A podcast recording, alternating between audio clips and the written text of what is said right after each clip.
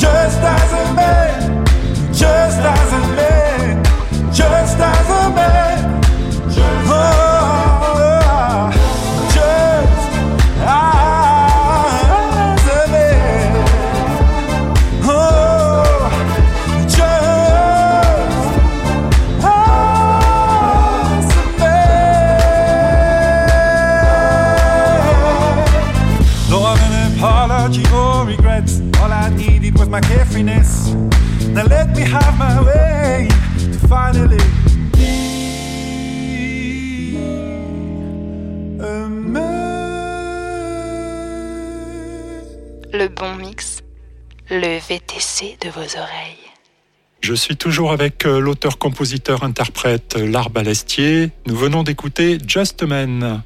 Quelle signification, hélas, d'ailleurs, cette chanson? Alors, bah, moi, cette chanson, je dirais que ça a été été le mélange, à la base, ça a été le mélange de plusieurs choses. Ça a été bon, euh, ma relation avec mon père qui a parfois été un petit peu compliquée, donc euh, difficulté de s'identifier de, dans, ma construction en tant qu'homme, je dirais, par moment. Et puis, euh, bah, ça fait référence, en fait, surtout le clip, il y a l'idée de faire passer un message autour du genre. Voilà, on parle beaucoup aujourd'hui de la question de la, de la, transidentité, par exemple, et je pense qu'il y a vraiment besoin de ça, il y a vraiment besoin de cet appel à la tolérance, et puis à à essayer de, voir le genre un petit peu différemment, d'arrêter de, se crisper sur ces questions-là. Moi, par exemple, quand j'étais euh, enfant, bon ben, il m'arrivait d'être moqué euh, par quelques gamins euh, qui me trouvaient un peu efféminé ou parce que je sais voilà, à l'école primaire, j'aimais bien, j'aimais plus la compagnie des filles, par exemple. Et déjà, c'était regardé de façon négative. Donc ça, ça m'a marqué. Et, et voilà, j'ai eu envie de porter ce message-là, de dire, bah, au fond, on peut peut-être être l'homme qu'on veut, la femme qu'on veut, voir la personne non binaire, qu'est-ce que ça change, à qui ça pose problème au fond. Voilà, donc j'avais envie un peu de porter ce message-là. Et justement, ces messages que tu as envie de, porter, euh, tu les portes dans ces chansons que tu euh, écris. Ma question, c'est de savoir, euh, voilà, on a le message, je veux faire passer ce message, et après, ben, comment on écrit une chanson? Ouais, alors bah, justement, je dirais que ça, dépend des chansons. A, parfois, j'ai une idée de thème, et puis je vais griffonner un petit peu le texte, ou en tout cas des mots que j'aimerais retrouver dans la chanson. Et puis euh, donc j'écris un texte, euh, ensuite j'élabore une musique et puis euh, je reviens sur le texte. Souvent il faut faire des modifications, des allers-retours. il m'est arrivé parfois d'avoir juste une mélodie comme ça qui trotte dans la tête et puis après je construis le texte. Vraiment ça dépend. pour chaque chanson ça s'est passé différemment. Et tu abordes également un sujet profond qui est la sexualité ou plutôt l'addiction sexuelle dans une chanson qu'on va écouter qui s'appelle Love Ecstasy. Euh, pareil, est-ce que tu peux euh, m'en dire plus par rapport à, ce message? Oui, alors cette chanson, ça, parle, ça, part d'un constat euh, sur les applis de rencontre, par exemple. Je trouve qu'il y a vraiment un peu, on est un peu au paroxysme de la société de consommation où en fait il y a vraiment des tas de profils comme des références de magazines où on affiche sa taille, son poids, des choses comme ça. Et, et en fait il y a une tendance, je trouve qu'on est un peu poussé à euh, multiplier les rencontres sans forcément euh, parfois réussir à se poser, à construire une relation avec quelqu'un. Et euh, de là peut naître une espèce d'addiction parfois. J'ai connu des gens comme ça qui ont vraiment une, espèce d'addiction sexuelle, à du coup multiplier les rencontres parce que ça le rend possible via les applications, et à finalement pas toujours être très heureux de ça. Voilà, parce qu'on passe à côté d'une vraie relation humaine parfois. Eh ben, on va découvrir euh, ce titre, euh, Love Ecstasy. C'est d'ailleurs une première euh, sur le bon mix puisque l'EP n'est pas encore sorti. On écoute.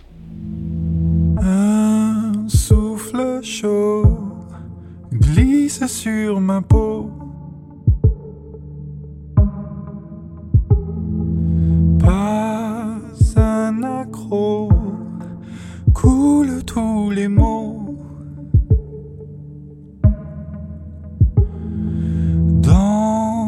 la moiteur, je deviens de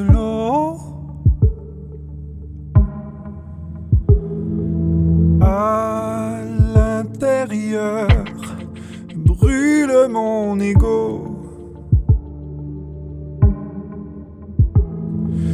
Du bout des lèvres, fais monter la fièvre.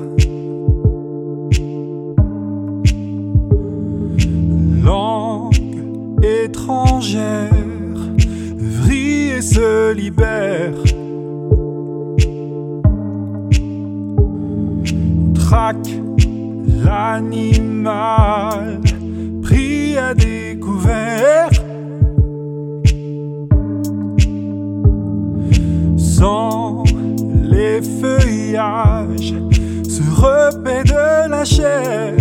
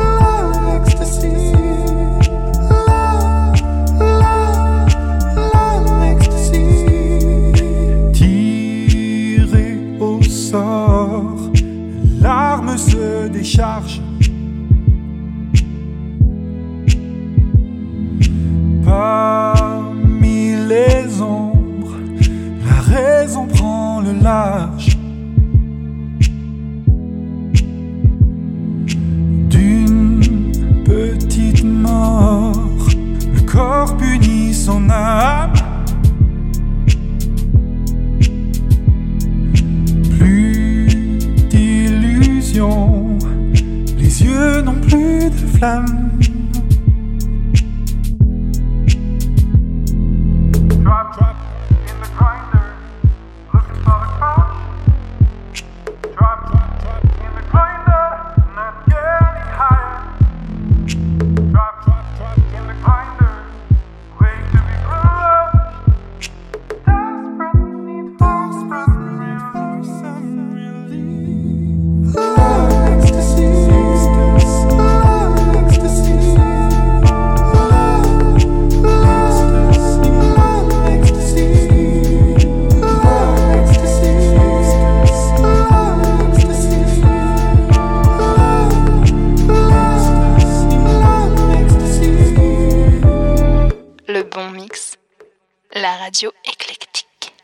L'Arbalestier, mon invité ce samedi 1er mai sur le Bon Mix.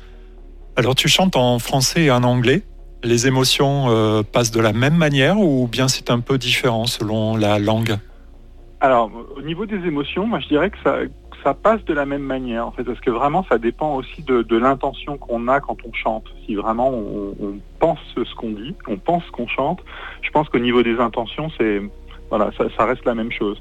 Après, euh, dans la façon d'écrire, il y a des différences. Pour faire sonner les mots, c'est clair que c'est pas du tout la, la, même façon de faire. Moi, je tiens à, à, continuer à écrire en anglais, même si j'ai beaucoup entendu oui en France, il faut pas écrire en anglais, il faut pas chanter en anglais. Moi, c'est vraiment les deux langues font partie de ma vie. Euh, euh, L'anglais, j'ai toujours adoré ça. J'ai été prof pendant plusieurs années. Je suis parti aux États-Unis aussi, donc euh, ça fait vraiment partie de moi et ce serait m'amputer que, que de ne plus chanter en anglais.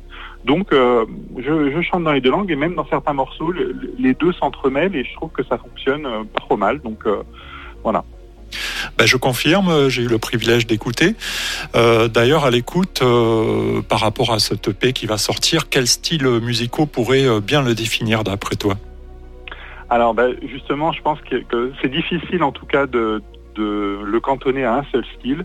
Je dirais qu'il y a l'aspect euh, chanson, parce que voilà, il y a des textes en français. Moi, j'ai été euh, bercé par Jacques Brel, par exemple. Alors, il y a un titre en particulier qui, euh, je crois, fait, écho un peu à Jacques Brel sur cette EP. Mais donc, je dirais chanson, pop, avec de la soul, surtout par ma voix. Il y a, des affinités avec la soul qu'on peut entendre dans ma voix. Et puis, électro, parce qu'il y a des petites touches comme, ça, par, par-ci, par-là d'électro. Donc voilà, chanson pop, soul, électro. Voilà.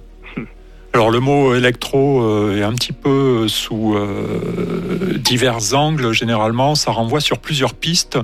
Est-ce que tu peux nous préciser pour toi c'est quoi un son électro?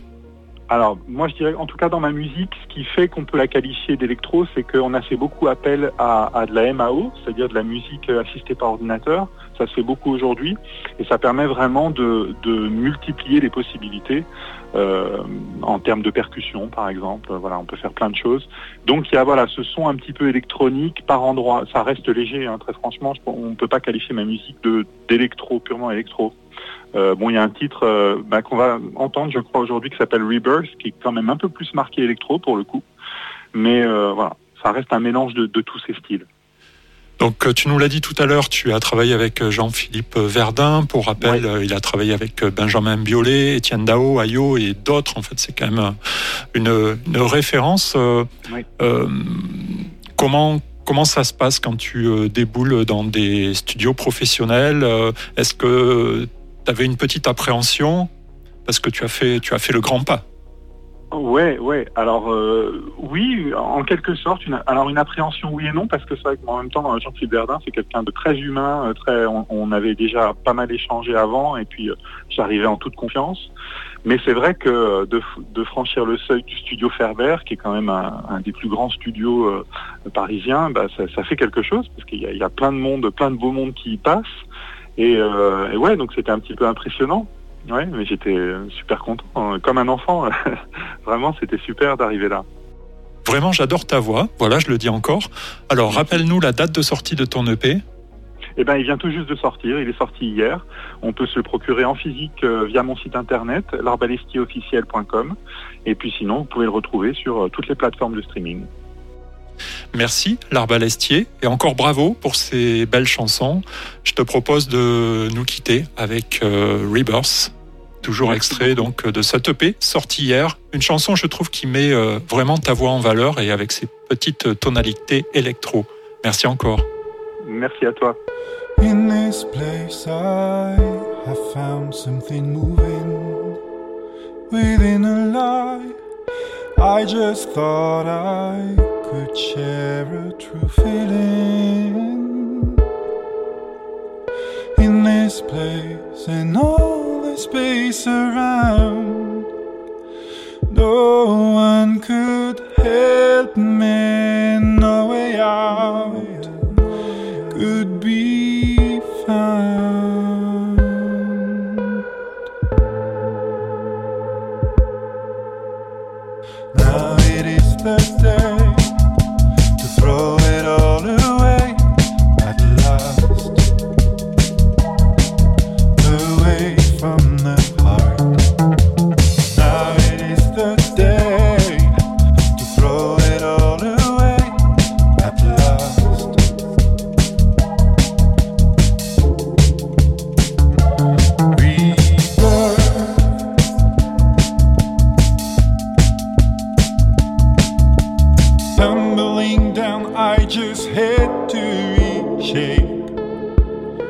and creating herself to fit in again.